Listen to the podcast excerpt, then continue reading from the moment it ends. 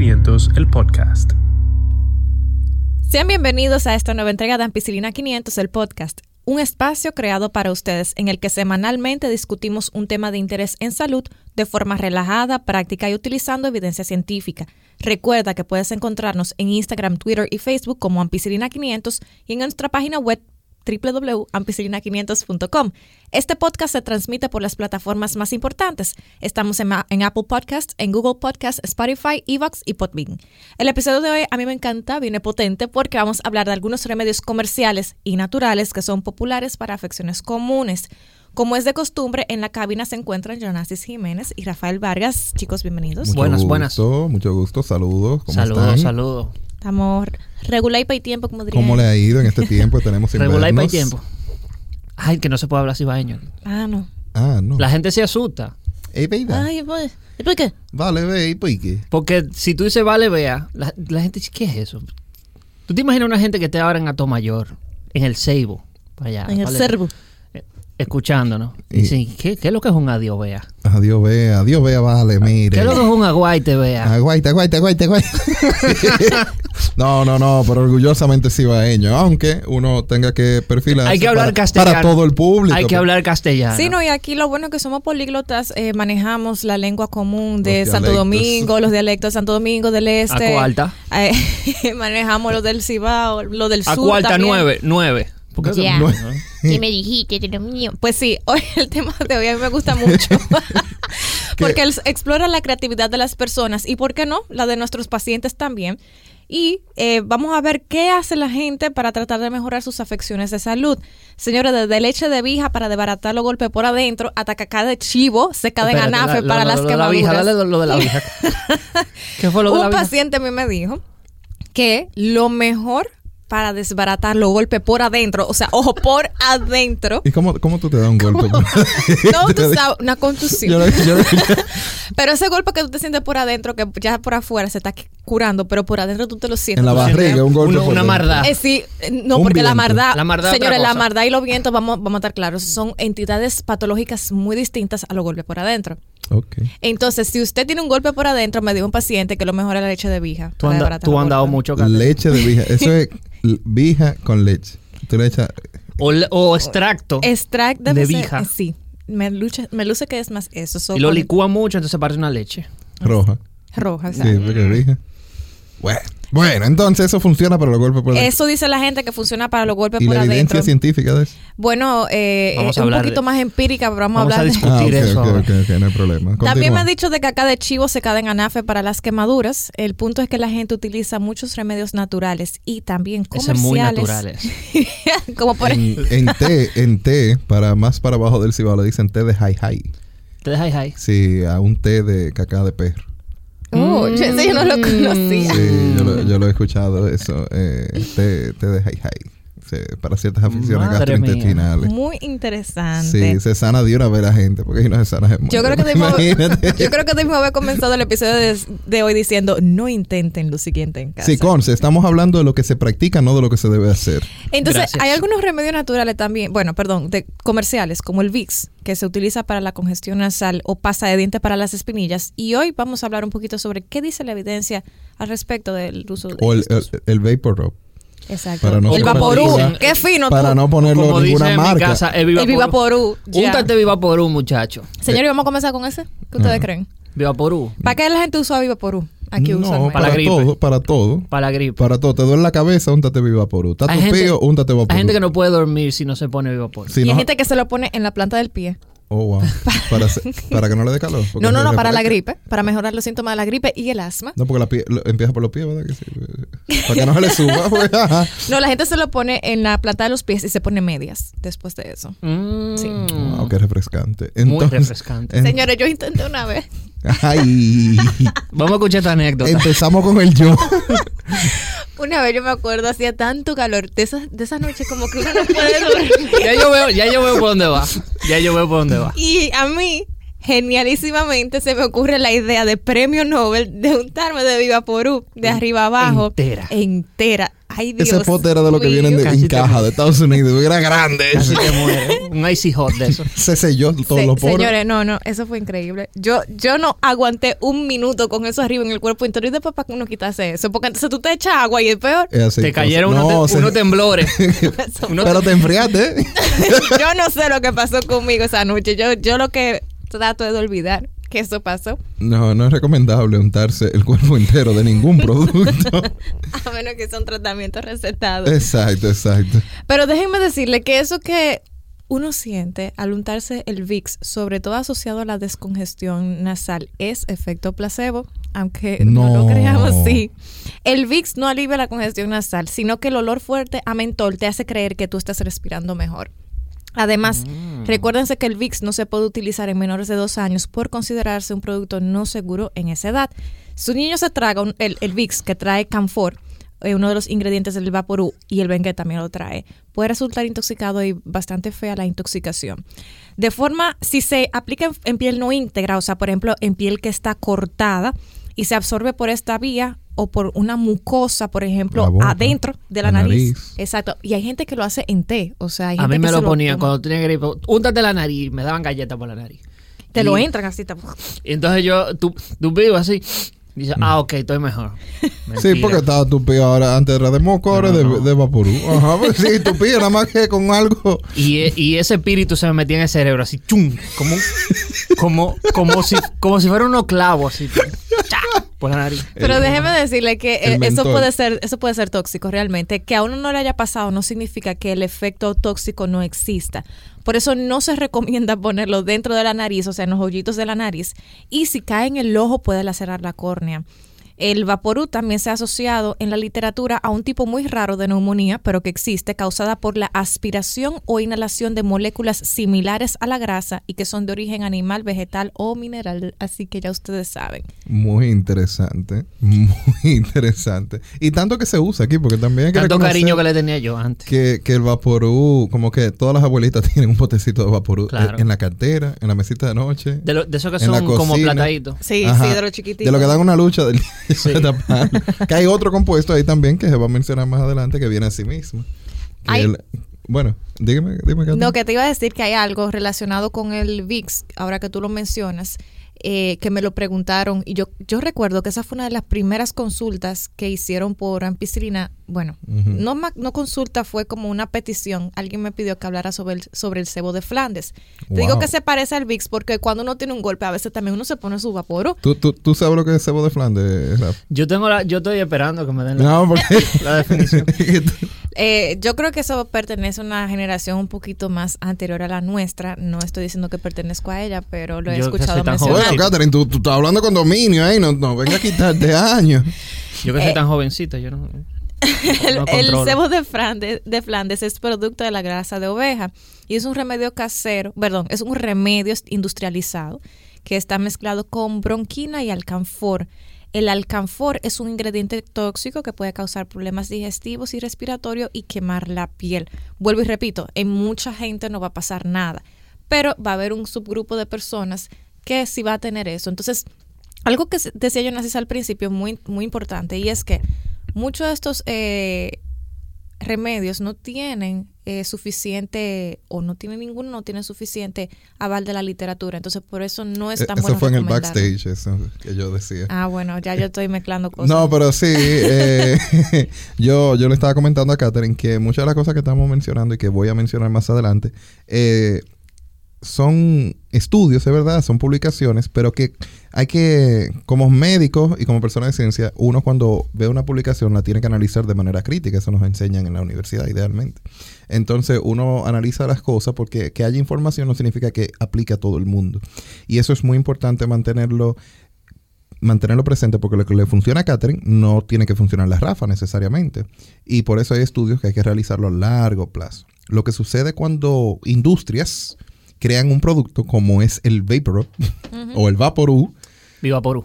era para no mencionar la marca, Rafa, pero el Vaporú, el Vaporú, Eso es como el chicle o el y- Icy y la- y la Hot, Gillette. o Exacto. el Bengay, etcétera, el cebo de Flandes, que lo industrializan. eh, ellos no, si, si suficiente gente dice que funciona, Ellos no necesitan realizar esos estudios. Ellos realizan estudios de seguridad solamente. Hasta dónde llega la toxicidad. Y si no encuentran nada en contra, no tienen que demostrar que haya beneficio.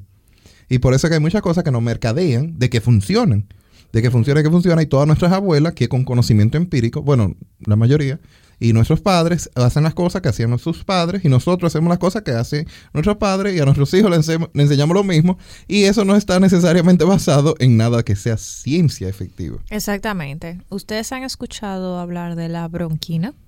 Ay, sí. Ay, sí. Yo no, que la Esto- bronquina. La gente no puede vernos, pero si ustedes hubiesen visto la cara que puso Jonas, así como de tragedia griega, que Explícame que... ¿Qué pasó ahí? La, la bronquina viene igual que, que Vaporú en una tapita. Sí. En una tapita y tiene un olor fuertísimo. Es como Vivaporú, pero en esteroides. Ajá. Entonces, la bronquina, como el nombre dice bronquina, sirve para los bronquios. Eso es así. Es dominicano. Adiós. Entonces, yo soy asmático. Yo, yo me crié asmático. Yo entiendo. Entonces, es ahí mi aversión. Yo tengo, yo tengo aversión a los olores fuertes. Como que yo, eh, los olores fuertes me causan, me causan problemas. Me da dolor de cabeza.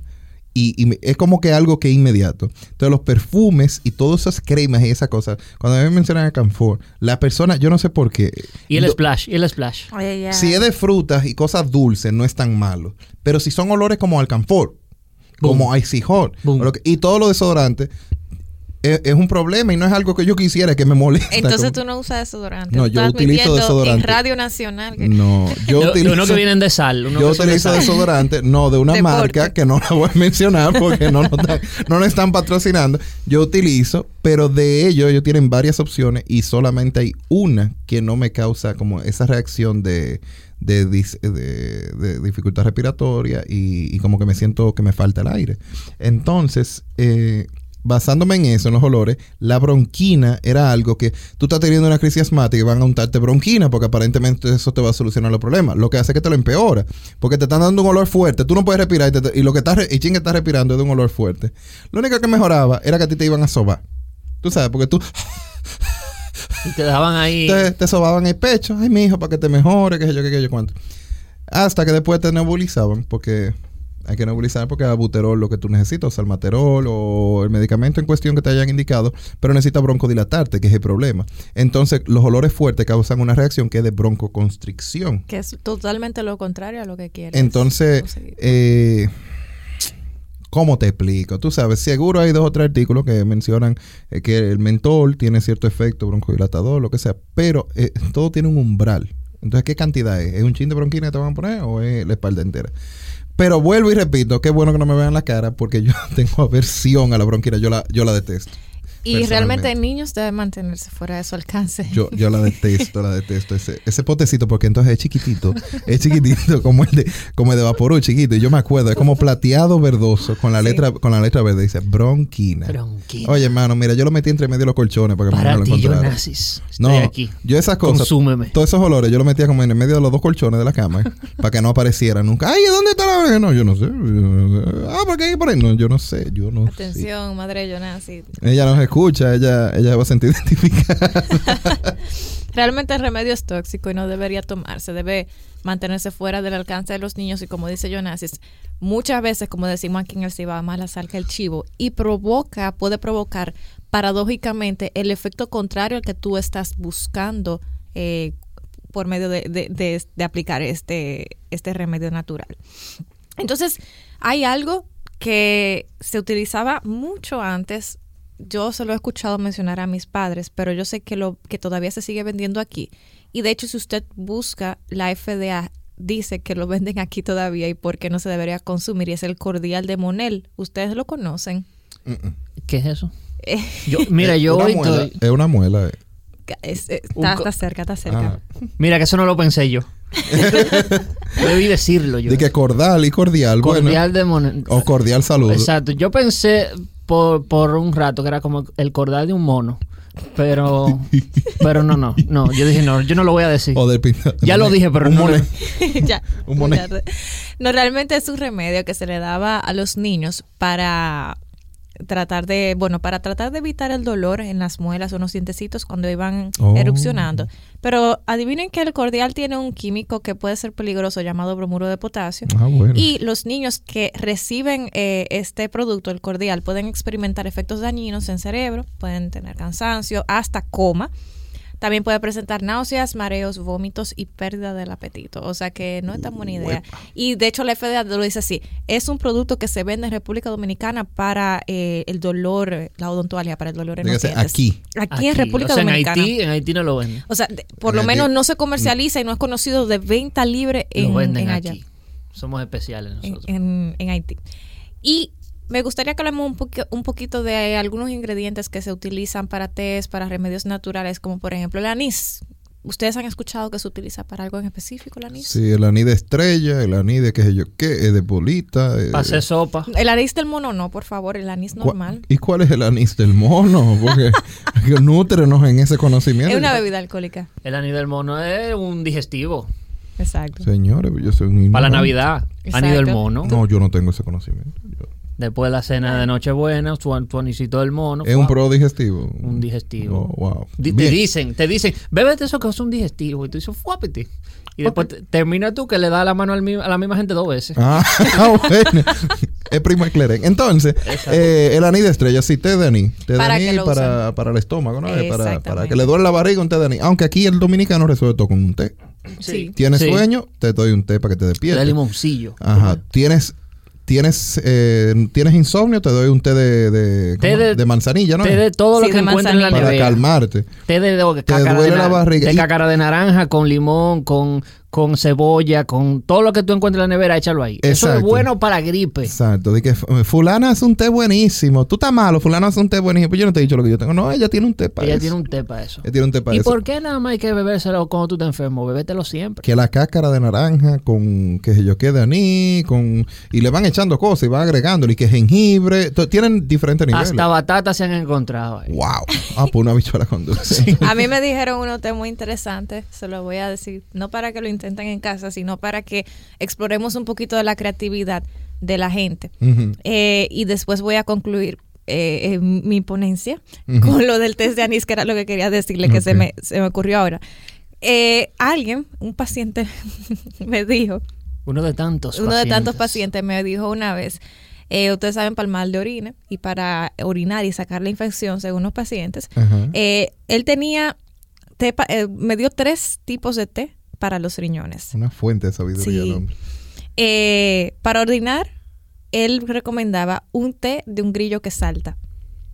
Espérate. Hay grillo que no sabe. No, porque yo quiero buscarlo en mi mente, en mi banco de datos. Ok. Un grillo que Dale, Ok, dale, ya, ok, eh, ok. ve a ver Por, por mi casa hay. No, pues yo sé que los grillos saltan, pero yo no sabía que no había grillo que saltan. Pero porque tú no- porque esa, esa justificación es porque hay grillos que no saltan. Exacto, porque tú nunca lo has visto seguro. Pero- no entran a tu casa, están por ahí, no saltan nunca, están entre la tierra. Entonces el grillo que salta. No, yo no voy a entrar en eso. Para los riñones, él, me recomend- él- él lo que recomienda es lo siguiente: una presidente caliente, un tercio de melaza y cinco limones agrios. Presidente caliente. cinco apunta esa cebolla receta. grande y Cinco licuarlo y tú dejas- y te lo tomas por cinco o seis días. Ah, Presidente. ca- presidente caliente. Presidente caliente. Porque hay que sufrir. Sí, claro. Ok. Y él me recomendaba otro que era con anamú, tabaco y gas. Ah, el anamú. Ga- ¿Qué gas? Gas de lámpara, querosén. Ah, eh, eh, Querosén, ¿no? Sí, querosén. Pero Gas de lámpara. Trementina. No, Madre no, mía. yo creo que la trementina es otra cosa. Una trementina es gas de lámpara. yo creo que yo creo que yo sé cómo funciona eso, te mata. Entonces ya se te quita todo lo que No, tú pero mira, con, ahora, También, ahora que tú mencionas el anamú, el anamú es interesante porque se ha estudiado. Sí, Sí, yo, eh, yo realicé una pequeña encuesta de cosas que las personas utilizan y hubo alguien que me, me escribió el, el anamú. Y digo yo, bueno, ¿por ¿qué, ¿qué es el anamú? Entonces resulta que el anamú eh, se llama Petiveria aliacea. ¿De Es- dónde sale ese, ese Ese es el nombre, la denominación, la denominación de origen de del anamú. Y es una planta. Entonces se ha encontrado que tiene cierto. Porque cuando yo. en lo que voy a decir que tiene cierto beneficio, es que se ha encontrado que compuestos de esa planta pueden tener efectos. No que usted comerse la mata le va a dar esos efectos, ¿ok? Exacto. Eh, Vamos a dejar eso claro. Entonces se ha encontrado que tiene ciertos efectos anticancerígenos en ratones. Entonces ya la En- gente, en como la, como la moringa, Exactamente. todo el mundo va a comer anamu. Todo el mundo. Entonces, el anamú tiene cierto efecto anticancerígeno en ratas. Se ha visto que uno de los compuestos de la mata puede tener esos efectos, pero no me vaya usted, usted no es vaca para estar comiendo plantas. Entonces, Como, toma- como lechuga. exacto, tómalo con consideración. Eh, eso se está estudiando, porque claro, se, se está estudiando, el laboratorio le conviene, pero tiene se escucha ciertos comentarios de eso. Exacto. Sobre el anís, yo solamente quería mencionarles que el anís estrellado, que era uno de los que mencionaba Jonasis, es tóxico si los niños se lo tragan y es común encontrar que madres le den test, sobre todo de anís estrellado, porque yo lo he escuchado. Así que por favor no se lo den a su bebé si conocen a alguien que lo haga, díganle que no es lo más seguro para ellos. Llévelo a su médico, eh, que es siempre, siempre va a ser la mejor recomendación. Algo que se daba mucho antes y que me han preguntado también es la, la emulsión de Scott. Ay, Dios. Y- Cosa más buena. A mí me hartaban de eso, Sí. mano. Cosa más buena. Aceite de hígado de bacalao.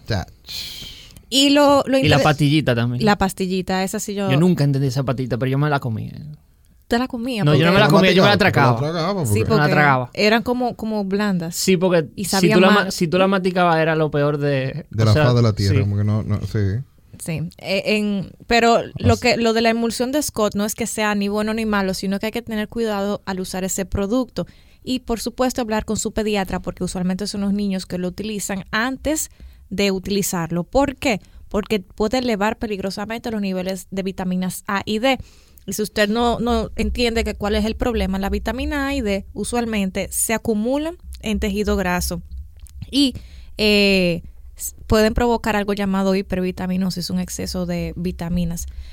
Eh, por eso es que si usted va a utilizar algún remedio, alguna algún suplemento, alguna vitamina, tenga cuidado y háblelo con su con su médico. Sí, eso es igual que lo multivitamínico, como que la gente pregunta, lo mencionamos con los muchachos de Sin Lechuga, Sí. los multivitamínicos, si eso puede sustituir la comida. El cuerpo, de, si usted consume una dieta balanceada, que por lo general muchas personas no la consumen, el cuerpo es capaz de absorber lo que necesita y rechazar lo que no. eliminarlo. y eliminarlo. Exacto, como que él absorbe la cantidad que necesita y se mantiene. Ahora, ¿qué sucede? Cuando empezamos a consumir eh, multivitamínicos y cosas así, suplementos, estamos excediendo los límites de ingesta diaria, porque por lo general los multivitamínicos tienen una dosis aumentada de lo que sería el mínimo diario, la, la- la necesidad diaria.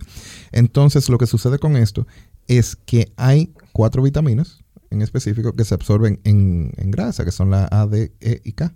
ADEC. A la DEC, exacto. A, D, K, E y K. La vitamina A de por sí es súper peligrosa. En dosis muy elevadas. En dosis elevada y la vitamina A se absorbe en la piel también. Entonces, eh, las cremas que tienen vitamina A, etcétera, pueden absorberse en la piel. Es teratogénica también. o sea, ¿qué, Es- qué pero significa no, no, no. eso? Dale para atrás. Teratogénico es que Puede causar, puede causar malformaciones en los niños, en los bebés. Ya. en los bebés en, form- en, en la mujer embarazada. La mujer embarazada no debe de consumir eh, productos retinoicos, que es el nombre de la vitamina A, que es ácido retinoico, acetilretinoico. Y entonces, eh, por eso, si alguna, alguna persona no escucha, ha, ha estado en tratamiento para acné, que se utiliza retinoides, que es vitamina A, concentrada vitamina A, isotretinoide. El nombre comercial de uno famoso es... Eh, eh, Isoface, Isoface, Saltax, Exacto. Su dermatólogo o dermatóloga debe, lo que dicen las guías, porque lo que se hace en práctica queda a discreción del médico, pero lo que dicen las guías es que una, una mujer, si está en edad reproductiva, independientemente de que esté sexualmente activa o no, debe de estar planificada para poder empezar un tratamiento con retinoides. Porque la severidad de la teratogenicidad, del, del efecto que tengan los retinoides en su feto, es tan grande que la mujer tiene que estar planificada. ¿Entiendes? Ah, Sea sexualmente activo o no. No estamos hablando de que te estás planificando para tener familia. No. Es que si por casualidad tú quedas embarazada, ese producto no va a ser viable.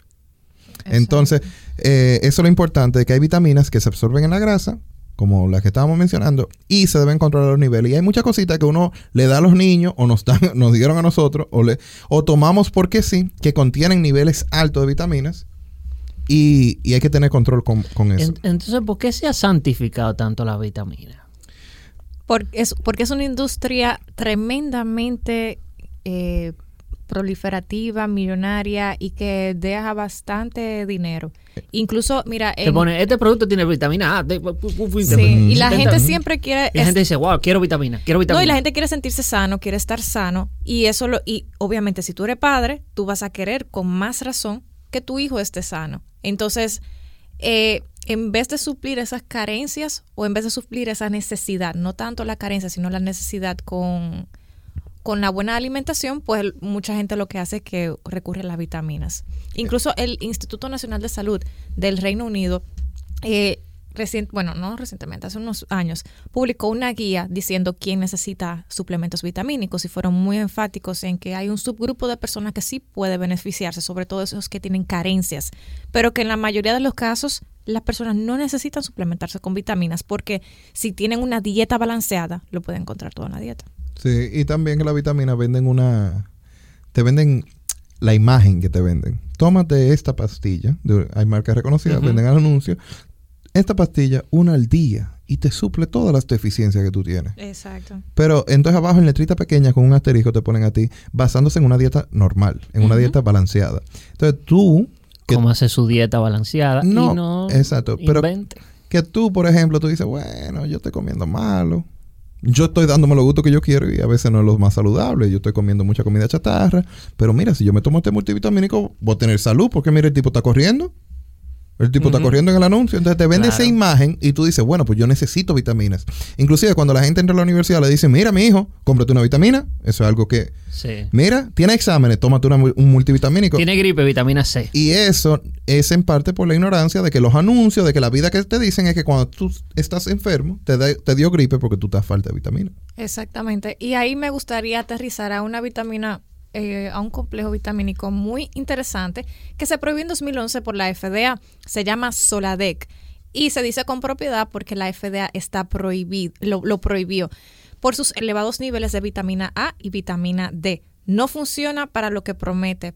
Y la razón por la que se prohibió, y lo pueden buscar en la FDA, eh, en la página de la FDA o lo pueden buscar por Google, es precisamente por eso, porque los niveles de vitamina A y D eran tan elevados que no cumplían con, con los requisitos para la venta y para la comercialización como un producto seguro.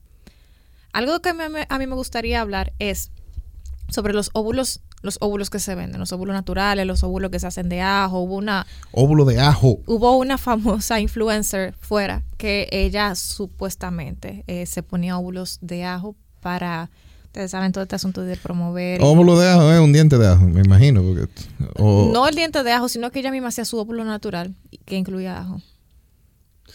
O sea, ya agarraba un pilón. No, no, no, no sé si un pilo.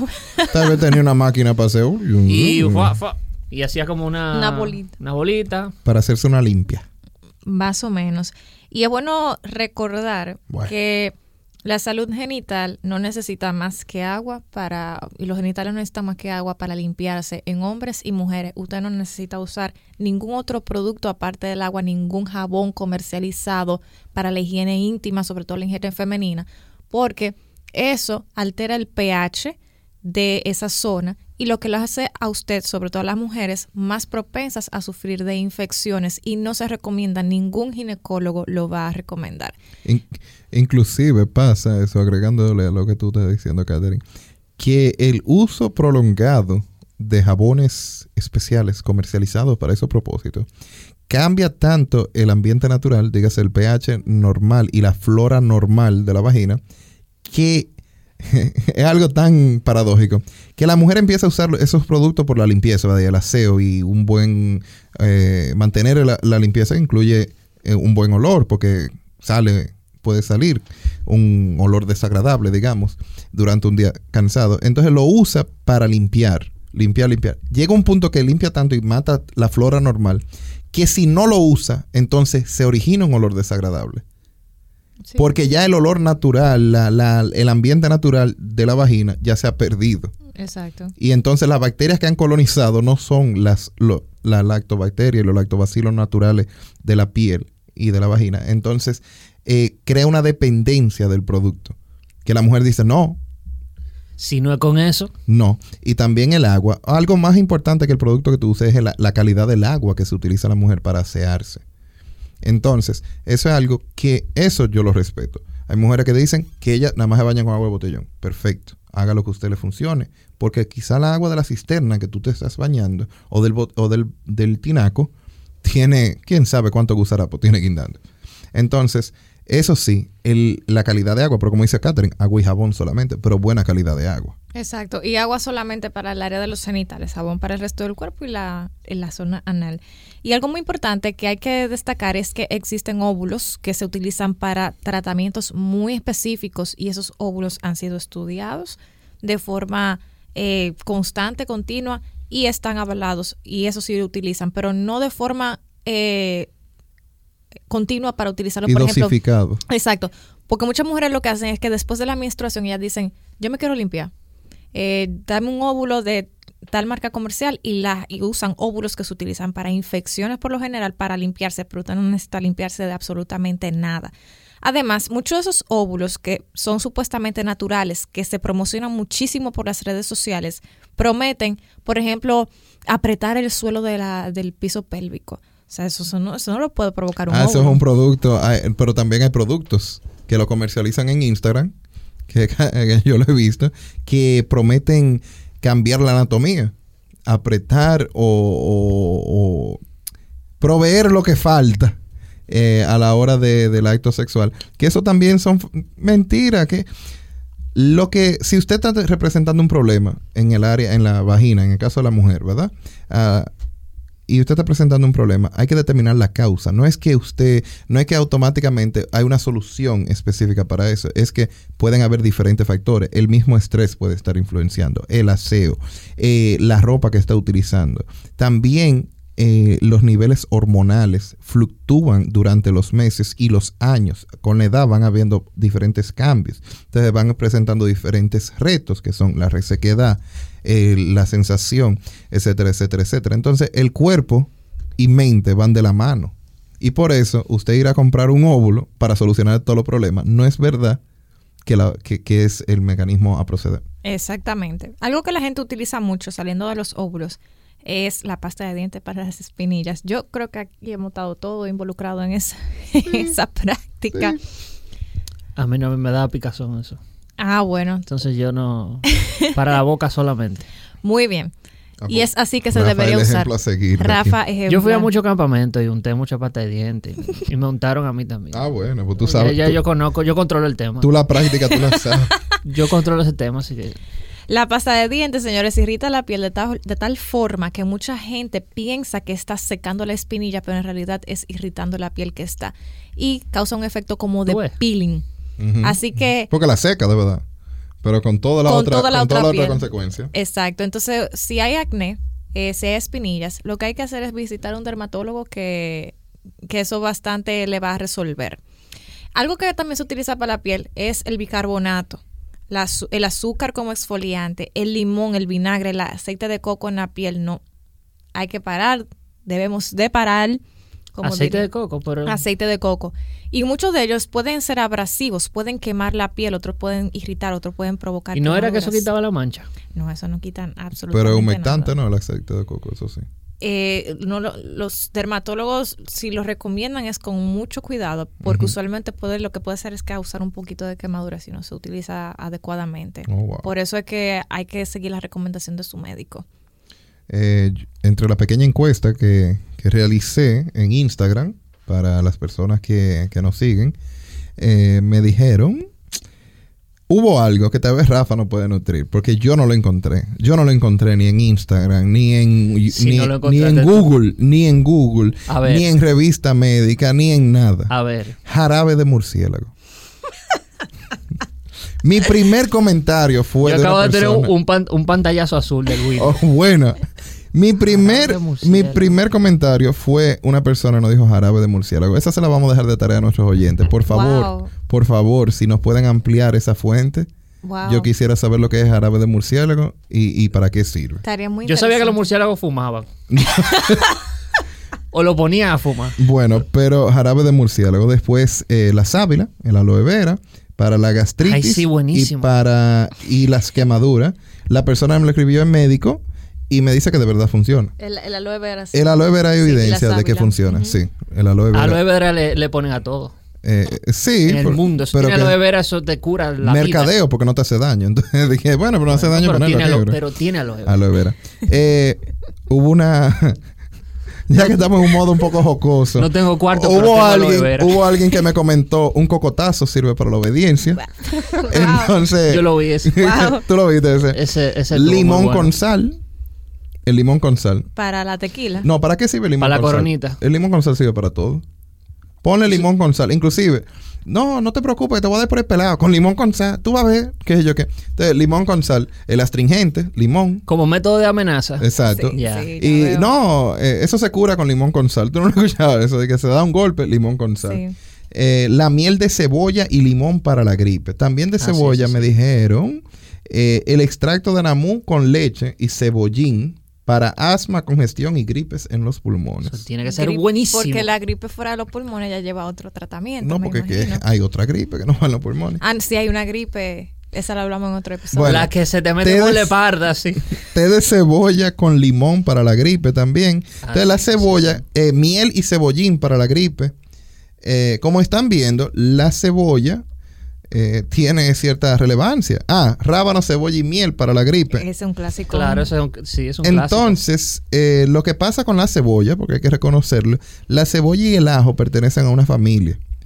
Eh, Son familias. son familias, son primos. Entonces, eh, lo que sucede con eso Eh, es que ellas tienen ciertas propiedades, tienen ciertas propiedades, ciertos beneficios de salud. Y se ha estudiado eso. Se han estudiado, sí, pero no se ha dosificado todavía. Mm, Entonces ahí la relevancia de cuando yo digo de que señores, sí, hay cosas naturales que es verdad que funcionan y le funcionan a su abuelo y a su tío, a todo el mundo.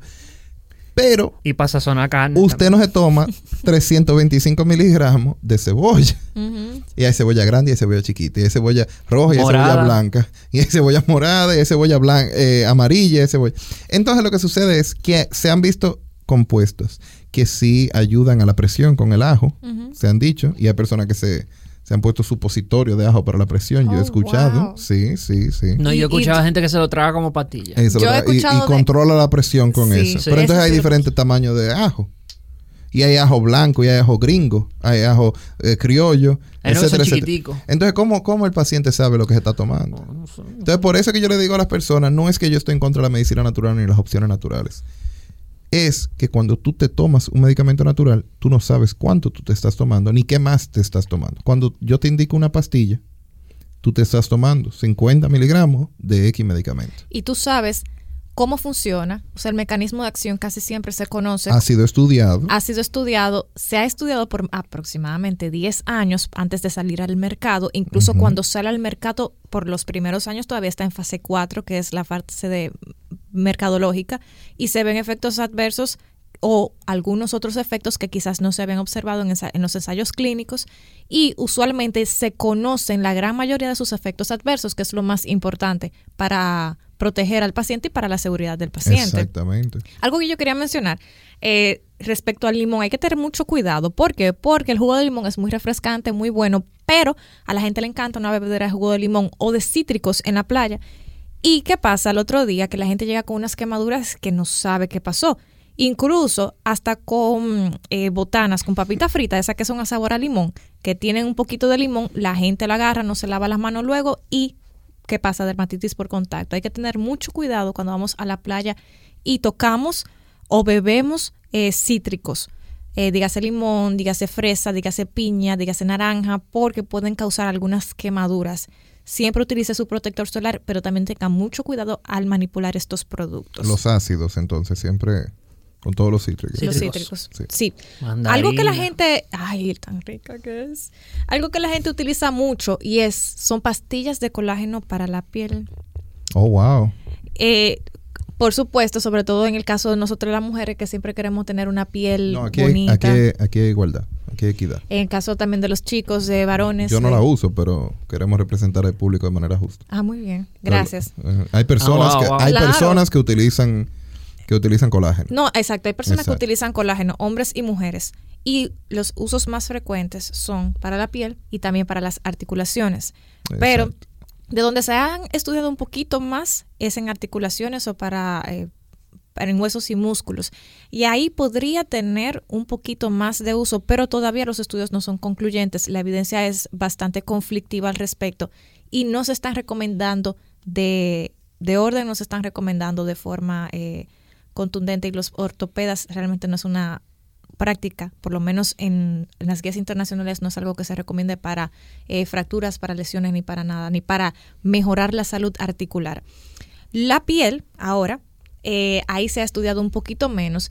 Y déjenme decirles algo muy interesante. Ustedes, no sé, Jonasi lo sabe, no sé si tú lo sabías, Rafa, que el colágeno es la proteína más abundante en los mamíferos. ¿Cómo?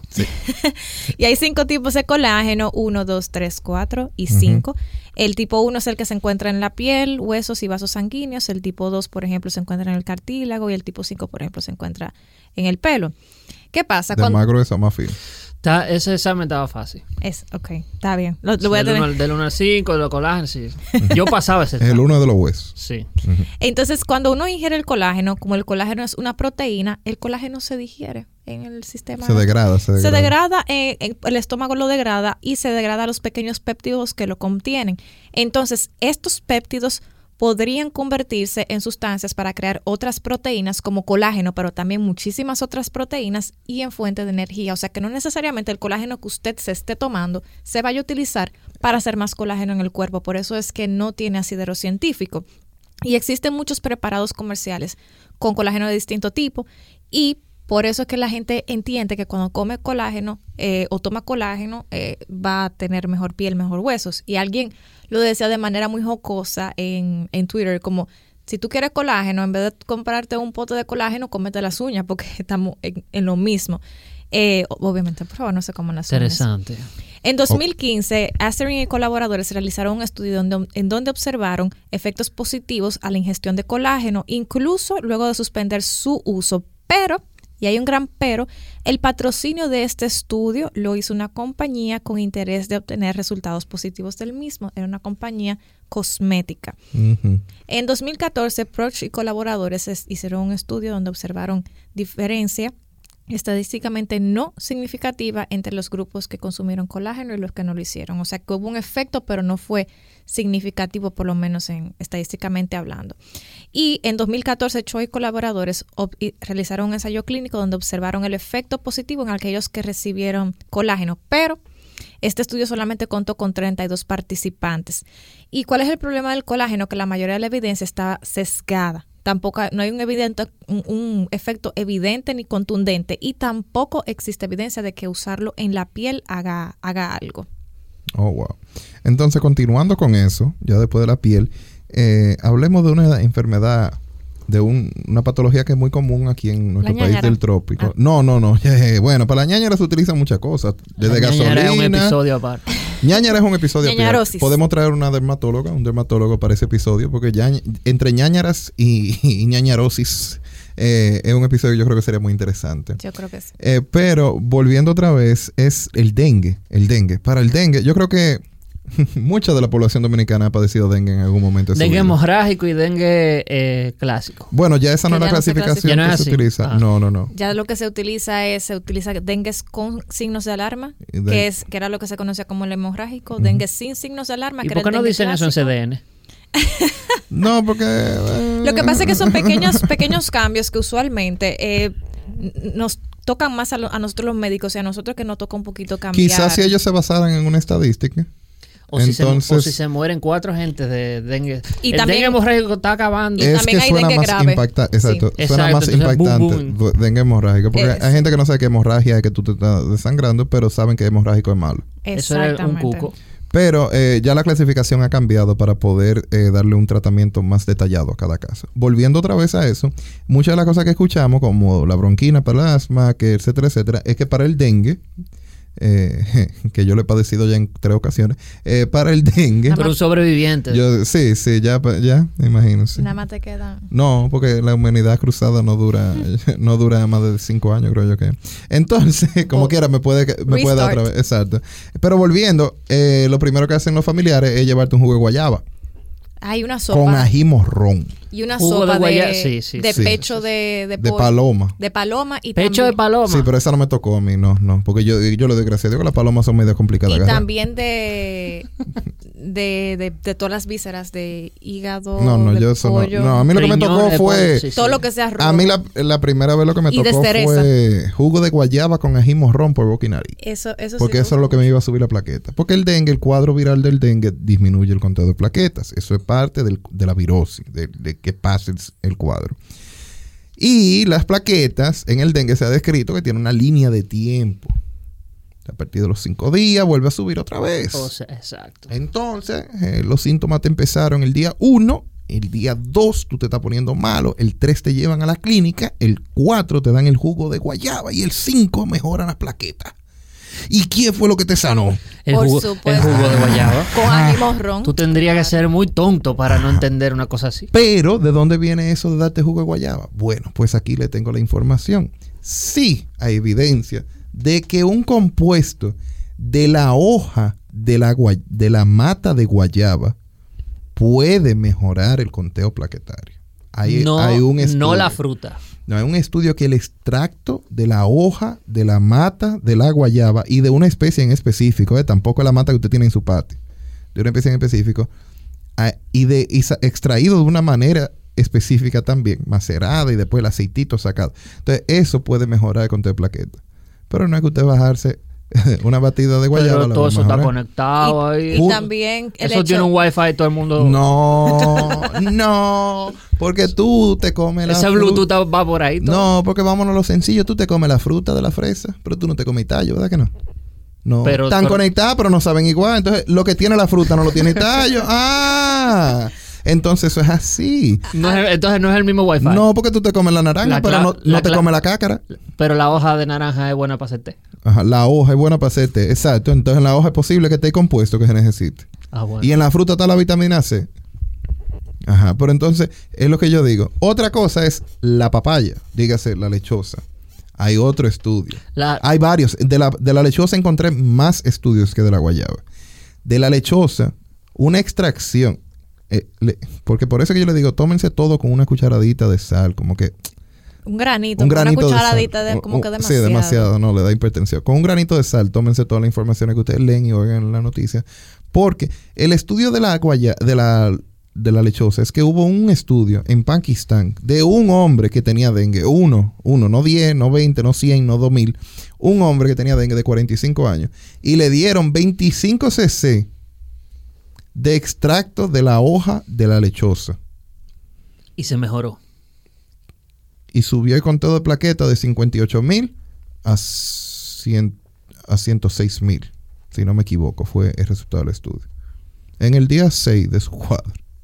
O sea, en el día que iban a subir la plaqueta. Que debían, porque Naturalmente. debían. Además de que eh, esos jugos que no son cítricos se recomiendan, de hecho, uno como médico los recomienda para complementar la terapia de rehidratación oral. Sí, sí, sí, para tener mayor cantidad de fluido de una manera menos agresiva, porque también la lechosa es dulce de porcina que está agregándole mucho azúcar. Exacto, que lo quería decir para lo anterior, para lo del jugo de guayaba con Ajá, el ají ajá. morrón. Ujú. Sobre todo eso. eh, y también que ayuda con el efecto de hemoconcentración que sucede mucho en los pacientes que tienen dengue. O sea, cuando Bueno, que usted tú lo está- quieres diluir, pues, Exacto. que se hidraten bien. Exactamente. Lo que al final de cuentas ayuda con la hidratación. O sea que quizás el efecto no está descrito, pero no hace daño. Y eso es importante. Sobre todo de que, te voy a decir algo, esos sueros de la que vienen no preparados no saben tan bueno. No, y no, si usted lo puede, lo puede, qué sé yo, mezclar con algo más. Y si su médico le dice que así lo puede hacer, pues entonces sería, no sería una Pero, mala idea. pero es bueno aclararle también a, los que- a las personas que nos escuchan que eh, hay que rehidratar al paciente, ¿verdad? Hay que rehidratarlo, es lo más importante. Pero si el paciente le causa una reacción adversa, le da náusea, vómito, lo que usted le está dando, no importa que eso sea la que eso sea lo mejor, la solución a todo su problema. No importa, porque si tú le das algo que lo va a poner a vomitar y el paciente está deshidratado de por sí, tú lo vas a poner a botar más fluido, entonces el beneficio es inexistente. No lo haga. No, no lo haga, porque si yo lo que quiero es hidratarte y te pongo a vomitar o te doy diarrea, entonces no te estoy ayudando. ¿Me entiendes? Bueno, que le conecten un suero ahí. No, el suero debe de tenerlo conectado. Estos son medic- eh, todo lo que hemos mencionado hoy, yo creo que se puede re- resumir como coadyuvante, sería el término. Sí. Wow, domingo es hoy. No, coadyuvante es el término que se utiliza cuando una terapia va, se ayuda, cuando ayuda a otra. Ya. No todo, porque hay cosas que hacen daño, las que hemos mencionado. Pero Un en el, ayudante. en el caso de juguito lechosa, el paciente está interno, le están dando los tratamientos del lugar, lo están manejando como debe de ser. Su mamá, su tía, su abuela, papá, lee que jugo lechosa y jugo de guayaba, le llevan un juguito de guayaba. Eso no le va a hacer daño. Y lo va a refrescar. Si no es alérgico. Exactamente. Algo que también se utiliza mucho eh, y que utilizan sobre todo las chicas es, eh, y digo las chicas porque donde es usualmente donde lo más lo he escuchado, es, son las vitaminas que se toman por la boca y los anticonceptivos se lo ponen en la piel y en el pelo para provocar eh, bueno, que el pelo crezca más y para mejorar los brotes de acné. Pero no es una práctica que recomiende ningún médico ni ningún dermatólogo, sobre todo porque puede provocar exactamente lo contrario. Puede provocar reacciones alérgicas y brotes bien severos de acné. Así que por favor, no lo hagan. Eh, y por último, un poquito más médico, pero algo que se consume sin control en nuestro país y en muchos países, porque en Estados Unidos, es el omeprazol, los prazoles. Me gustaría mencionarlo hoy porque primero es que la gente que consume esos productos no lo hace de la manera indicada. Cuando usted le indican un protector gástrico, dígase algo que termine en, en prazol, Omeprazol, es omeprazol. porque los azoles son los antifúngicos, pero omeprazol es omeprazol, etcétera, etcétera, etcétera, que son inhibidores de la bomba de protones del estómago. Qué fino. Eh, ese mecanismo de acción. Yo estoy dando vueltas todavía. ok, ¿Tú, tú has escuchado omeprazol en el pasado. Sí. Exacto. Pero a mí nunca me ha dado una enfermedad que me haga- que me no, tenga- pero a veces tú has tenido un tratamiento antibiótico y te dan esa pastilla y te dicen tómatela antes del desayuno y después te tomas el antibiótico. Mm, Ajá, sí, sí. Exacto. En- Eso sí. Entonces, ¿qué sucede? Los, o- los prazoles, los inhibidores de la bomba de protones, deben de ser consumidos de 30 a 60 minutos antes del desayuno. Sí. 30 a 60 minutos antes del desayuno. ¿Por qué? Porque en su nombre lo dice. Ellos inhiben la bomba de protones. Pro- la bomba de protones produce el ácido del estómago. Si tú te diste las harturas de mofongo Qué bueno. Ay. O de, o de Ujú. empanada. y te sientes que te cayó mal, pesado, y te tomas el omeprazol arriba, tú estás botando el dinero de esa pastilla. Porque ella inhibe la bomba de protones. Cuando, la- cuando el estómago está lleno de, de comida, él, él va a producir ácido. No puede inhibirlo. Porque tú nada más inhibes si antes de, no después de, no post acto. Antes de. Entonces eso es lo primero. Las personas lo consumen muchas veces después de. Ay, la comida me cayó pesada, déjame tomarme un omeprazol. Hay Ahora, gente que van así a la farmacia. Si es un Sí. mofongo, tú sabes que te va a caer como, como comer piedra. Pero quizá no, el problema no es el mofongo, sino la cantidad que tú te estás comiendo. También, Porque el estómago está hecho para manejar las, lo que sea que tú le tires. Ahora, si tú tienes que comerte algo y tienes que tomar eso antes de, es posible que tú tengas una úlcera. Y le estás Mm. enmascarando con el uso continuo de omeprazol. Y, se eso ha, y- pasa y se ha descrito que el uso indiscriminado de omeprazol a muy largo plazo tiene efectos adversos sobre la salud, sobre todo en la densidad mineral ósea y en la salud Eso lo renal. vamos a mencionar un poquito más adelante, pero Catherine tiene toda la razón.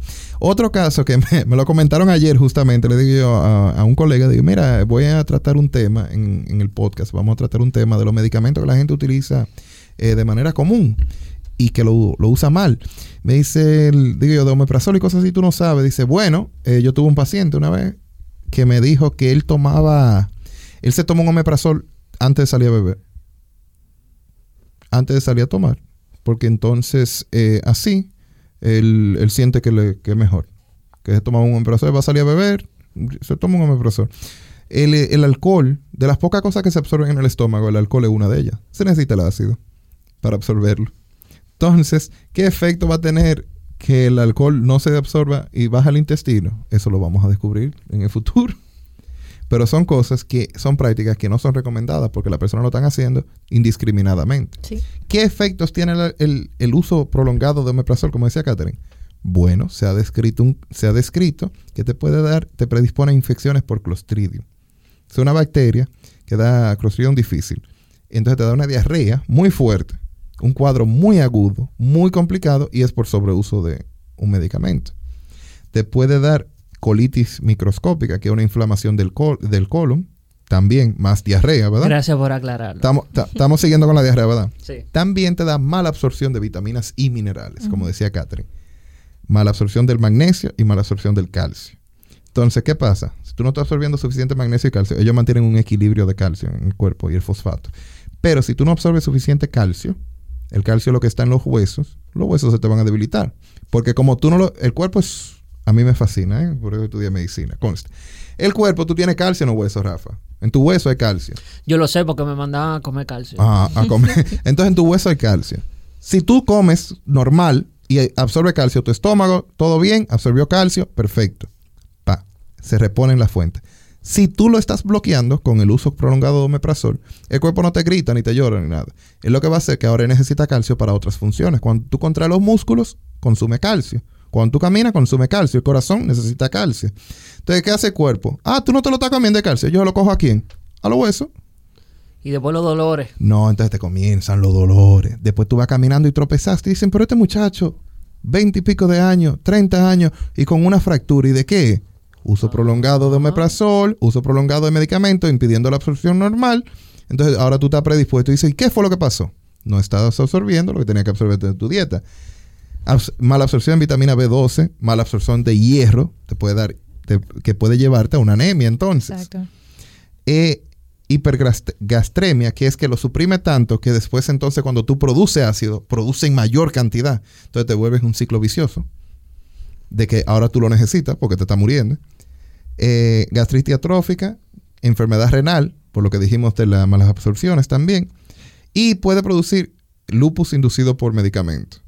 Que ese es un ¿En cuadro serio? de otra cosa totalmente diferente, que es muy complejo también. Es, una, es un cuadro muy severo que incluye la piel y articulaciones. Y entonces también te lo puede producir. Te puede producir. Hay, hay un estudio, porque tampoco voy a hablar. Hay un estudio que lo vincula con demencia, que te puede llevar a un cuadro de demencia, neumonía y mortalidad, que te, aumenta tu mortalidad, en, en teoría, porque todavía tampoco ha sido comprobado. Toda esta fuente es de up to date, en caso de que alguien quiera indagar un poquito más. Y esos son los efectos del omeprazol a larga data. Exactamente, y usualmente tiene que ver mucho con el uso indiscriminado, porque cuando se coloca como un tratamiento, el médico sopesa 7 a 14 riesgo-beneficio. días es por un tratamiento de antibióticos Sí. o por una úlcera en específico. Muchas veces se utiliza también como parte de compendio de H. pylori para el tratamiento de Helicobacter pylori. Y ese sí un prolong- eh, ese es un poquito más, más largo, de tres prolongado. semanas Ujú. el tratamiento, o seis. Entonces, en ese caso sí, pero Estamos hablando aquí de uso de años. de uso de años, Años. y de uso sin indicación. Exacto. De voy a salir a beber, me voy a tomar un omeprazol. Me cayó mal la comida, me voy a tomar un omeprazol. Entonces, es, es combatir esa, esa, esa conducta. y esa cultura que tenemos muchas veces. Entonces, chicos, yo creo que hemos tenido un episodio bastante productivo. ¿Tienen alguna eh, algún pensamiento final que quisieran compartir con nuestros oyentes? Ubíquense con el omeprazol. Bueno, eh, eso sí, no, que tomen todo con un granito de sal, como decíamos antes. Los medicamentos, cuando lo compran en la farmacia, son indicados por el médico, por lo menos alguien está monitoreándolo usted y lo está haciendo con un propósito. No es lo mismo que cuando usted se hace un té, no sabemos cuántos miligramos de X sustancia usted está consumiendo. Entonces, por eso no se exceda y si hay alguna queja, alguna queja que, que no, no se disminuye con el tiempo. Usted tiene dos semanas con un dolor, dos semanas con una molestia, por favor acuda a su médico.